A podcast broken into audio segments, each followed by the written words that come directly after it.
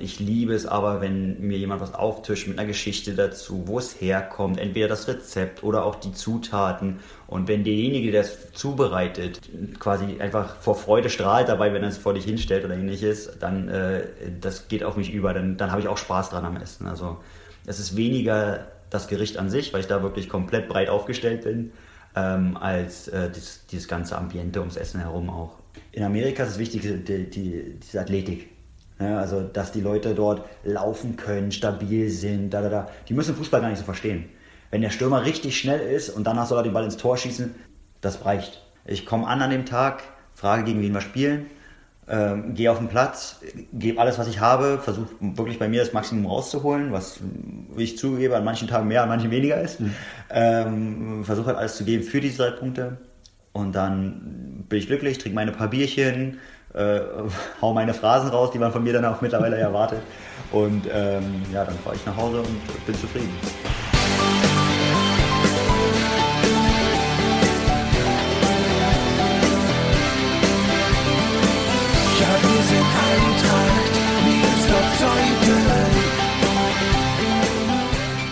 Und damit herzlich willkommen zu Die Eintracht im Ohr, dem Podcast des SC Eintracht Miersdorf-Zeuthen. Matthias Klatt oder Klatti, wie ihn viele nennen, hat ein bewegtes Fußballerleben hinter sich. Er fing in Niederlehme an, wurde in Cottbus weiter ausgebildet, spielte in einem College-Team in den USA, kickte auch mal in Neuseeland und immer wieder bei der Eintracht. Über all das erzählt er in dieser Episode und von seiner zweiten Leidenschaft berichtet er – Klatti geht gerne essen und was da alles bei ihm auf dem Teller kommt, zeigt er gerne auf einem extra von ihm eingerichteten Instagram-Account. Gutes Essen, guter Fußball und gute Sprüche. Lasst euch diesen Podcast schmecken. Mein Name ist Gregor Rumela und ich wünsche euch viel Spaß beim Zuhören.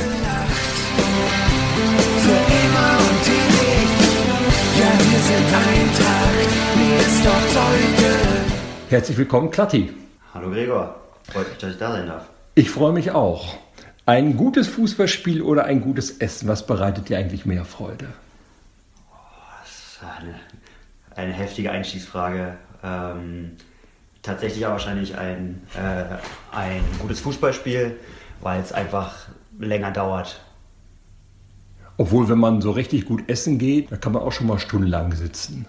Stimmt, habe auch gerade überlegt, ich habe auch in äh, Peru durchaus schon mal ein äh, 17, 18 Gänge-Menü hinter mir.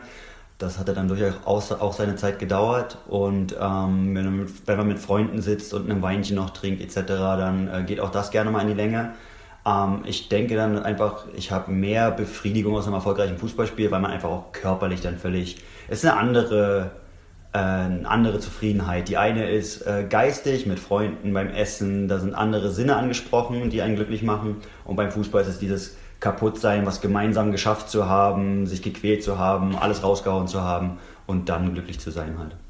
Falls sich jemand wundert, warum ich jetzt diese Frage nach gutem Essen und gutem Fußball gestellt habe, du hast bei Instagram einen Account, der heißt Happy Place Food. Da kann man sehen, wo du überall essen gehst. Erzähl doch mal so ein bisschen, wie es dazu gekommen ist. Also generell bin ich jemand, der tatsächlich ganz gerne trackt. Vom vielen Reisen wollte ich dann irgendwann mal wissen, okay, an welchen Orten warst du überall? Ähm, und habe eine natürliche Affinität zu Daten generell. Bin da halt nicht so einer, der sich großartig versteckt und Privatsphäre ist vielleicht bei mir nicht das Wichtigste, äh, wie es bei anderen manchmal so ist. Ich bin da recht offen mit. Und aus diesem Tracking-Modus und den äh, Lokalitäten, wo ich hingehe, die zu tracken, ist es dann entstanden, dass ich ähm, in Berlin zum Beispiel einfach immer verschiedene Restaurants ansteuern wollte. Ähm, habe da aber nie drüber nachgedacht, das irgendwie zu veröffentlichen. Das war so mein Ding. Und ähm, dann war ich aber vier Monate in Südamerika auf, äh, mit Remote hier, so eine Art Work and Travel, so kann man sich das vorstellen. Und äh, da war für mich ein neuer Ort. Ich habe sofort geguckt, was sind hier die Restaurants, Cafés, die sich lohnen. Ähm, bin die angelaufen, habe die ausprobiert und dann war ich so in der Gruppe schon so ein bisschen bekannt. Äh, ah, wo geht man heute für Lunch hin? Wir fragen mal Matze, ob der schon was Cooles entdeckt hat oder ähnliches. Und ähm, dann bin ich nach den vier Monaten wieder nach Hause. Dann gab es hier aber auch ganz schnell äh, ein bisschen Kontra von den Freunden. Ich will auf deinem Profil nicht nur Essen jetzt sehen. Und ähm, dann habe ich gesagt, ja okay, dann mache ich halt einen separaten Account, wo ich mich da frei austoben kann. Und ja, mittlerweile ist da schon ein bisschen was zusammengekommen. Hast du ein Lieblingsessen? Überhaupt nicht. Also bei mir ist es wirklich deswegen äh, probiere ich auch so viel äh, Verschiedenes aus. Bei mir ist es wirklich so, dass ich komplett offen bin und vielleicht mein Lieblingsessen noch gar nicht gefunden habe, noch gar nicht kenne. Ähm, ich liebe es aber, wenn mir jemand was auftischt mit einer Geschichte dazu, wo es herkommt, entweder das Rezept oder auch die Zutaten. Und wenn derjenige, der es zubereitet, quasi einfach vor Freude strahlt dabei, wenn er es vor dich hinstellt oder ähnliches, dann äh, das geht auf mich über. Dann, dann habe ich auch Spaß dran am Essen. Also es ist weniger das Gericht an sich, weil ich da wirklich komplett breit aufgestellt bin, ähm, als äh, dieses, dieses ganze Ambiente ums Essen herum auch. Es sind dann ja, man kann es auch sehen dann auf deinem Instagram-Account, nicht nur, weiß Gott, wie edle Restaurants, das ist auch schon mal die Pommesbude nebenan. Auf jeden Fall. Ähm, ich möchte auch, wenn ich an eine Imbissbude rangehe, ähm, gerade hier in Berlin natürlich, dann möchte ich auch eine schöne Berliner Schnauze. Da kann ich auch schon mal einen, einen frechen Spruch bekommen beim Bestellen, weil ich, weil ich vielleicht keine Ahnung habe, ob ich mit Darm oder ohne Darm will. Und dann kommt da mal eine Zeile. Äh, das finde ich auch wichtig. Das gehört zum Wohlfühlen bei mir dazu. Und ich habe dann auch Phasen, wo ich sage, ach, ich bin irgendwie gerade in Currywurstlaune. Das heißt, ich mache eine Woche, zwei Wochen, drei Wochen nur Curryläden, die ich irgendwo entdecke ähm, wie ich lustig bin tatsächlich. Und ähm, genau, ich bin halt kein Fine Diner, gehört ab und zu mal dazu. Dann ist es aber auch nicht zum Sattessen, sondern mehr das Event, dann ist es ein Erlebnis. Bei anderen Sachen ist es einfach die Gemütlichkeit und dann ein bisschen zu gucken. Gerade in Berlin ja ist es überragend, ein bisschen äh, People-Watching zu machen quasi. Dann setze ich mich gern in eine Ecke mit meinem Essen und äh, lasse die Stadt auf mich wirken. Das finde ich auch ganz toll. Kannst du eigentlich auch selber kochen? Jein. Also äh, meine Basics kriege ich schon hin. Ähm, ich bin aus dem klassischen Studentenhaushalt immer so, dass ich meine Reste in Omelettes verarbeite. Also quasi alles Kleinschnippel, äh, ein Ei drüber und dann ist das was Cooles.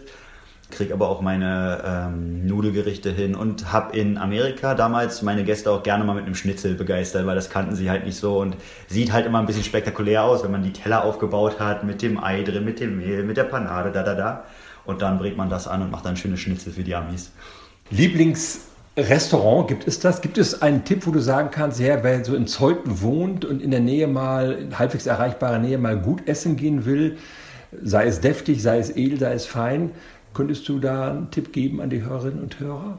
Ich war äh, schon sehr gut essen in Bad Saro zum Beispiel. Ähm, dort äh, befinden sich wirklich richtig gute Restaurants. Ähm, auch sehr coole Leute dahinter. Ich hatte das Glück, jemanden zu kennen, äh, der die Leute dort kennt und ähm, dann ist es irgendwie nochmal ein bisschen besonders, wenn man dann ankommt, weil man wird auch abgeholt dann etc. Also Bazaro, ähm, wirklich schöne Ecke zum Essen.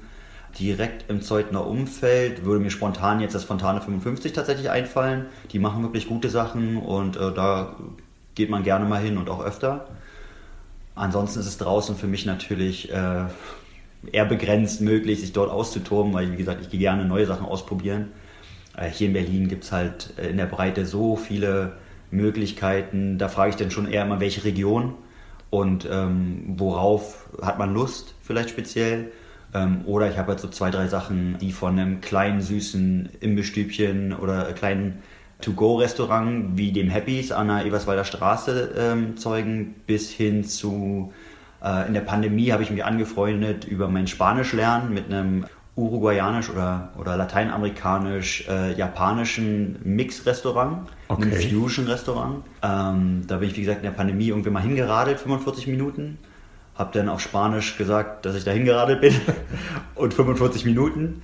Und dann waren die so begeistert, haben mich eingeladen, haben gesagt, du kommst ab jetzt jede Woche her zum Sprechen. Und seitdem bin ich jetzt in den letzten zwei, drei Monaten halt wirklich regelmäßig in diesem Restaurant und ähm, die nennen sich La Mescla und die würde ich auch immer empfehlen, weil ich mich da so herzlich äh, wohlfühle.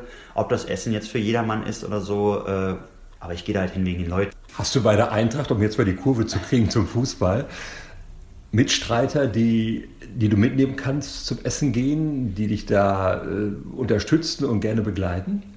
Ähm, tatsächlich ist in meinem Freundeskreis eher weniger Leute, die so mit Begeisterung essen gehen wie ich, auch in der Regelmäßigkeit.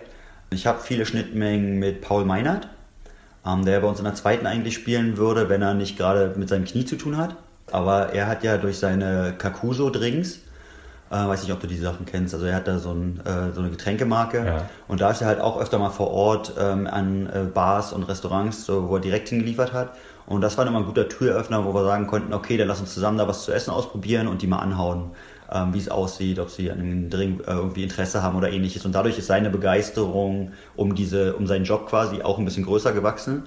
Und äh, da konnte man dann öfter mal zusammenkommen. Also der ist tatsächlich einer, mit dem ich da dann mehr mache. Musst du als Spieler, der du jetzt bist, mehr auf gute Ernährung achten als als Co-Trainer, der du bis der letzte Saison noch warst? Ich würde lügen, wenn ich sagen würde, dass es nicht auch einer der Gründe war, warum ich wieder aktiv bin. Dieses Hobby des Essensgehens äh, mit dem Trainerdasein zu kombinieren, ist nicht ganz so attraktiv, sage ich jetzt mal. Okay.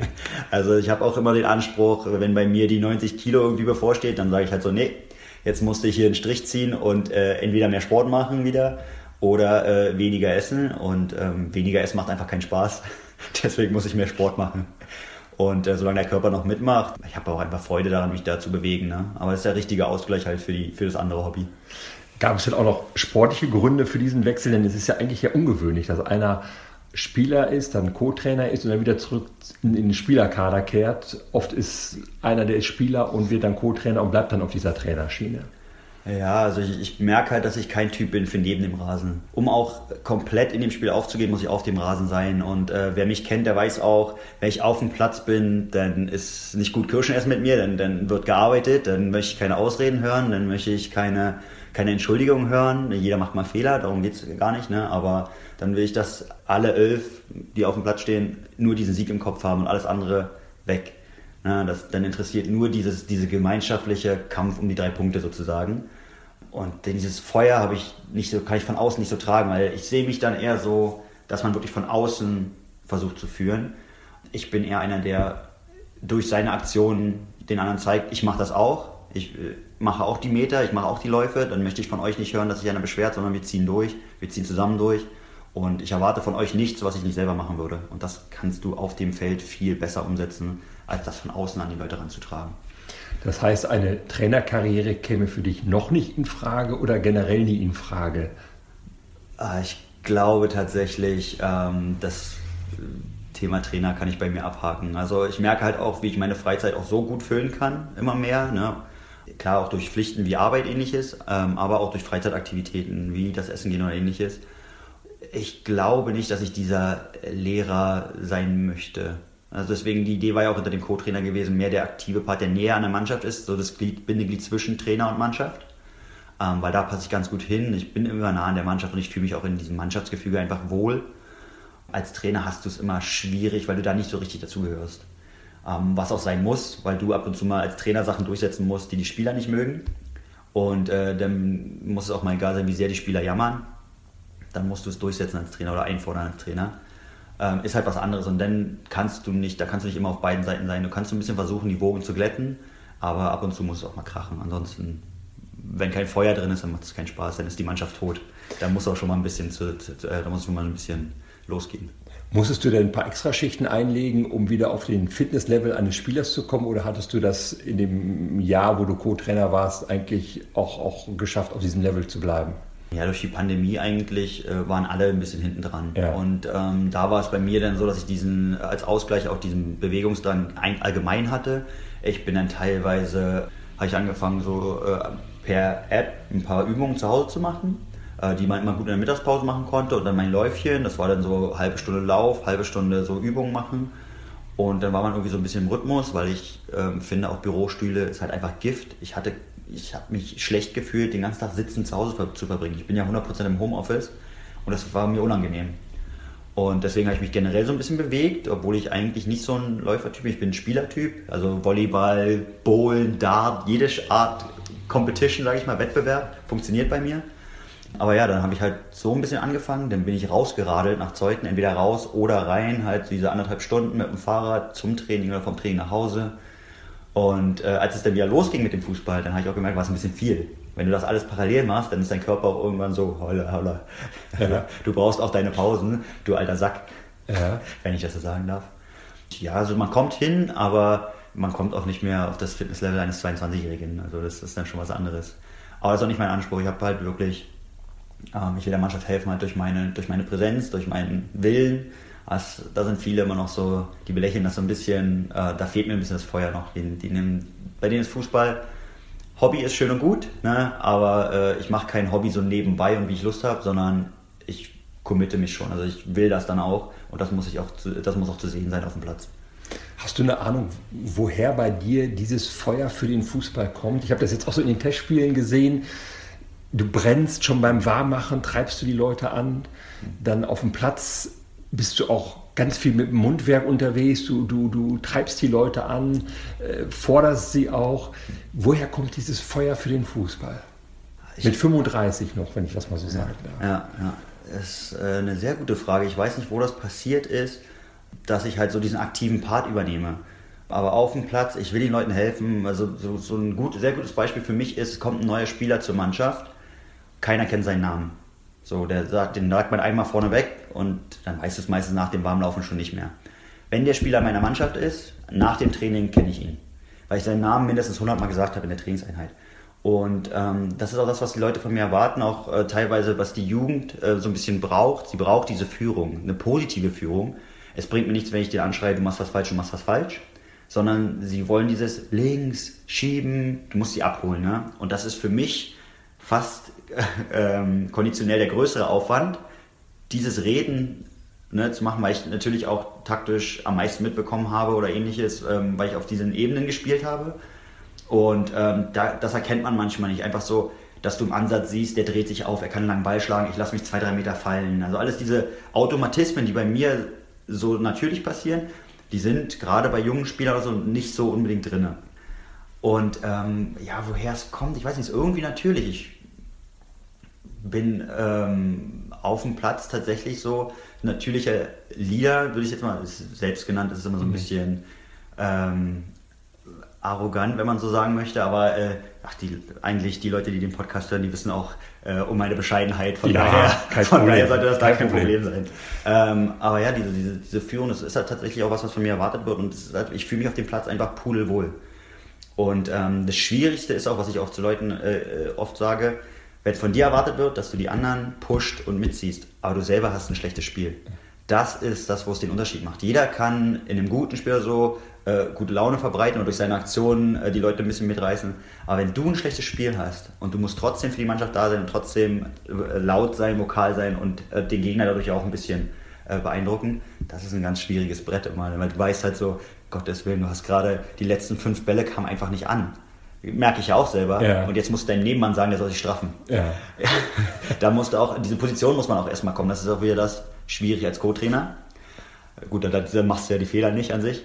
Ähm, aber ja, äh, das ist halt schon was, ähm, ich kann nicht aufhören. Also ähm, mein Co-Trainer jetzt, ähm, Kohli, ähm, Kohlbach, Kohlbach, genau. Ja. Der hat auch zu mir gesagt vor dem ersten Spiel oder so, ja, äh, vielleicht nicht, nicht die ganze Zeit reden und so, dass die Kraft reicht bis nach 90 Minuten. Ich sage, Kohli, wenn ich nach 60 Minuten tot, totgeschrien bin, dann habe ich meine Aufgabe erfüllt. Dafür bin ich hier. Ich kann, das, das ist nicht so, dass ich optional rede optional laufe ich und schieße ich. Aber die Organisation ist das, ist das erste bei mir auf meiner Agenda quasi. Und ähm, ja, das, das war halt meine Aufgabe in der Mannschaft, ja. Wir mal ganz an den Anfang deiner Karriere gehen, du kommst von der SG Niederlebe, aus einer Fußballerfamilie, mhm. so wie ich viel ich weiß, und bist eigentlich gelernter Stürmer.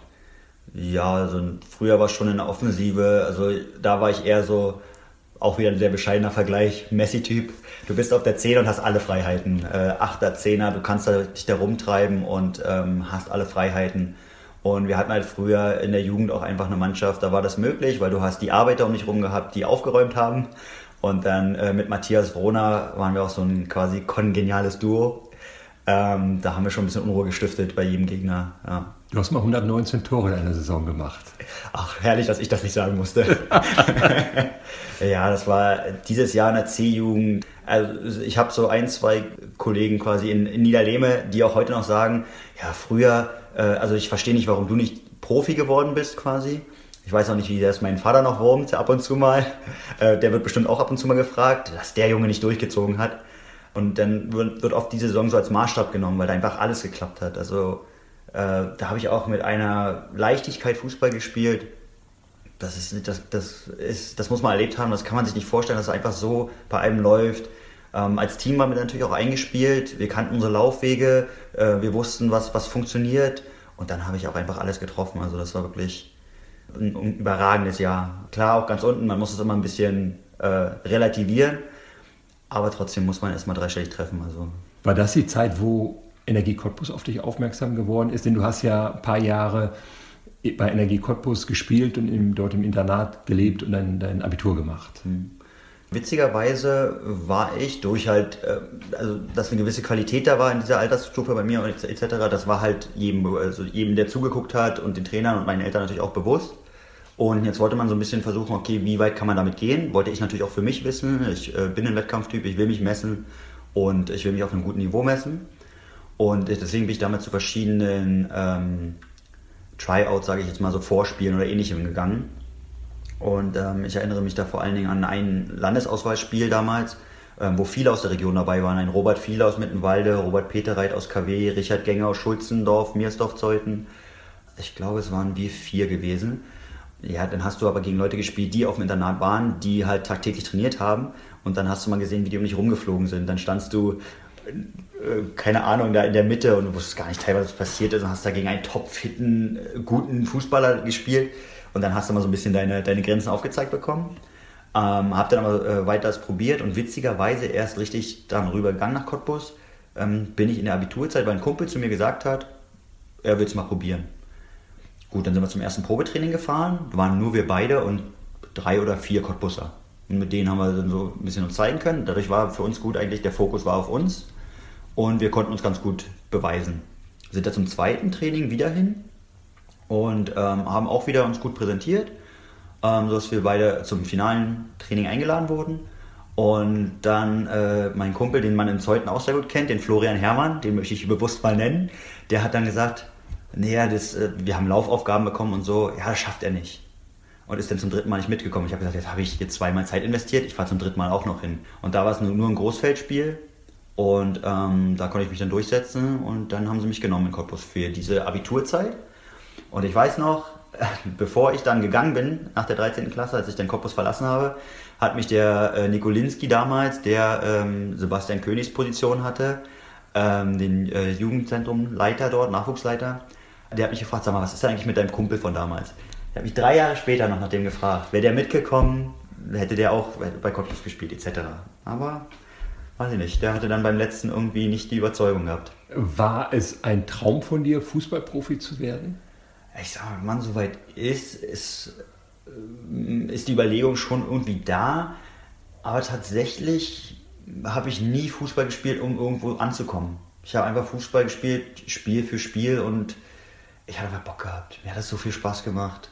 Und ähm, da war es halt ein anderes, eine andere Motivation, dort in Cottbus dann Junioren-Bundesliga auch zu spielen, weil du hast dich mit den Besten gemessen, die es in Deutschland gibt. Und äh, du hast mit den Besten Deutschlands auch zusammengespielt. Das war halt sportlich einfach eine absolute Herausforderung, was mich dann natürlich auch wieder angestachelt hat in meiner Art und Weise, wie ich auf dem Platz bin.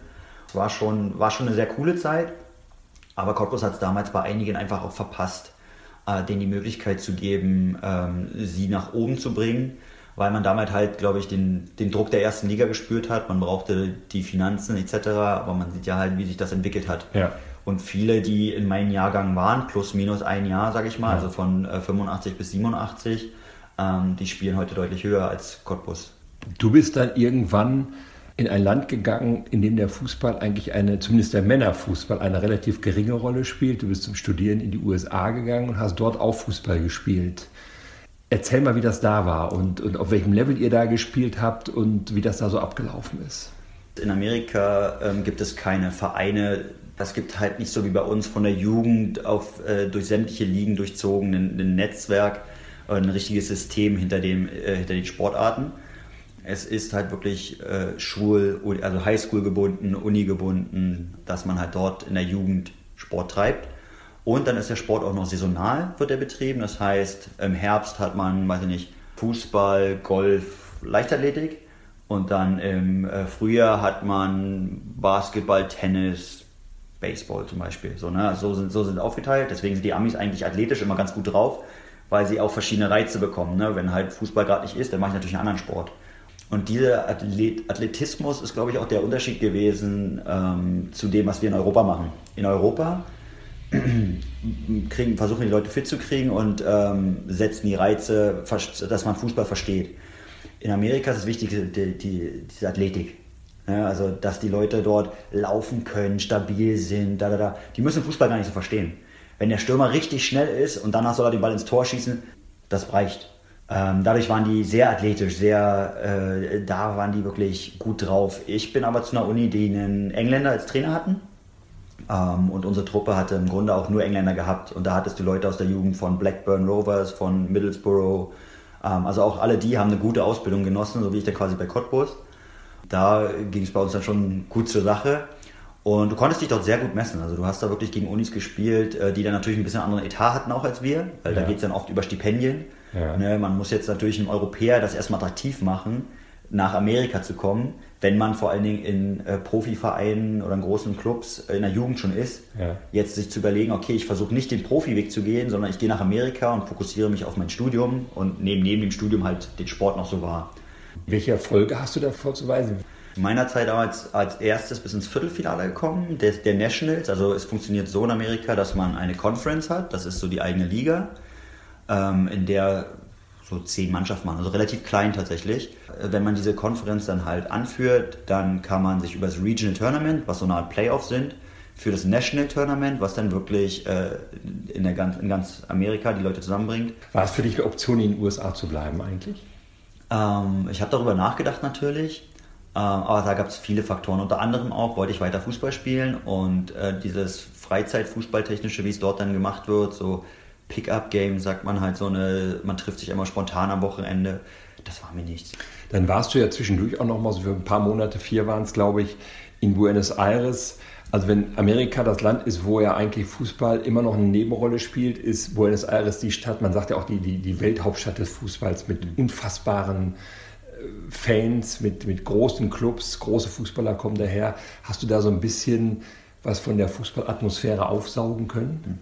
Ähm, genau, also es war 2017, dass ich in Buenos Aires war. Das war dann schon so ein Arbeiten und äh, Reisenverbund. Also es war schon, da war ich offiziell wieder zurück in Deutschland und habe gearbeitet und konnte aber meinen Beruf von dort äh, ausfüllen. Da war ich dann einen Monat in Buenos Aires, genau. Habe mir natürlich auch diesen Bombolero an, dieses Stadion angeschaut, was natürlich irgendwie reingequetscht ist in die Gegend aber es ist so beeindruckend, dieses Riesending, wie es sich daraus erhebt aus, aus, aus, diesem Viertel dort, was jetzt auch nicht so unbedingt das Schönste ist oder so, aber du, du spürst da halt die Leidenschaft und alles. Es ist so in Amerika, gerade was Fußball angeht, da wird man halt belächelt, weil wir haben ja American Football, wo dann immer die Diskussion losgeht. Richtig, Football, Fußball, überall ist die Rede von Füßen. Warum werft ihr und fangt ihr? Ne, da kommt man dahin. So sind halt die Amis und die Südamerikaner, für die, die verstehen das halt, die verstehen Fußball. Ja. Ich wäre gerne mal zum Spiel gegangen, weil äh, wurde aber nicht unbedingt empfohlen. Äh, weil es da schon mal gut zur Sache gehen kann, wenn man zum Derby geht dort. Also ja. da, äh, wenn man dort als, als Reisender geht, dann sollte man halt in einer Gruppe von Einheimischen oder ähnlichem gehen. Ähm, weil so gerade die Derbys haben es gut in sich auch. Da geht's, da geht's schon rund. Also das, das für, da ist man nicht nur Zuschauer. Also spätestens auch, wenn man als Zuschauer reingeht, auf der Seite, auf der du sitzt, die werden dich mitreißen und du wirst dann am Ende mit einstimmen und gehst halt mit neu gewonnenen Freunden dann auch nach Hause, wenn du dementsprechend leidenschaftlich ja, bist oder so. Ja. Ne? Also die haben halt einfach eine ganz andere Passion dahinter und ja, das ist schon Wahnsinn. USA, Buenos Aires, Jugend teilweise in Cottbus gespielt. Am Ende landest du wieder bei der Eintracht. Wie kommt das? Ich habe ein Auslandssemester in Neuseeland noch gemacht. Auch das? Da habe ich auch gespielt und ähm, da war der Fußball zum Beispiel äh, als kurze Exkursion da ähm, eine große Hilfe, um klarzukommen. Also sag ich mal, nach, du hast nur sechs Monate Zeit. Ja. Und du müsstest Leute kennenlernen, die mögen und mit denen irgendwas machen.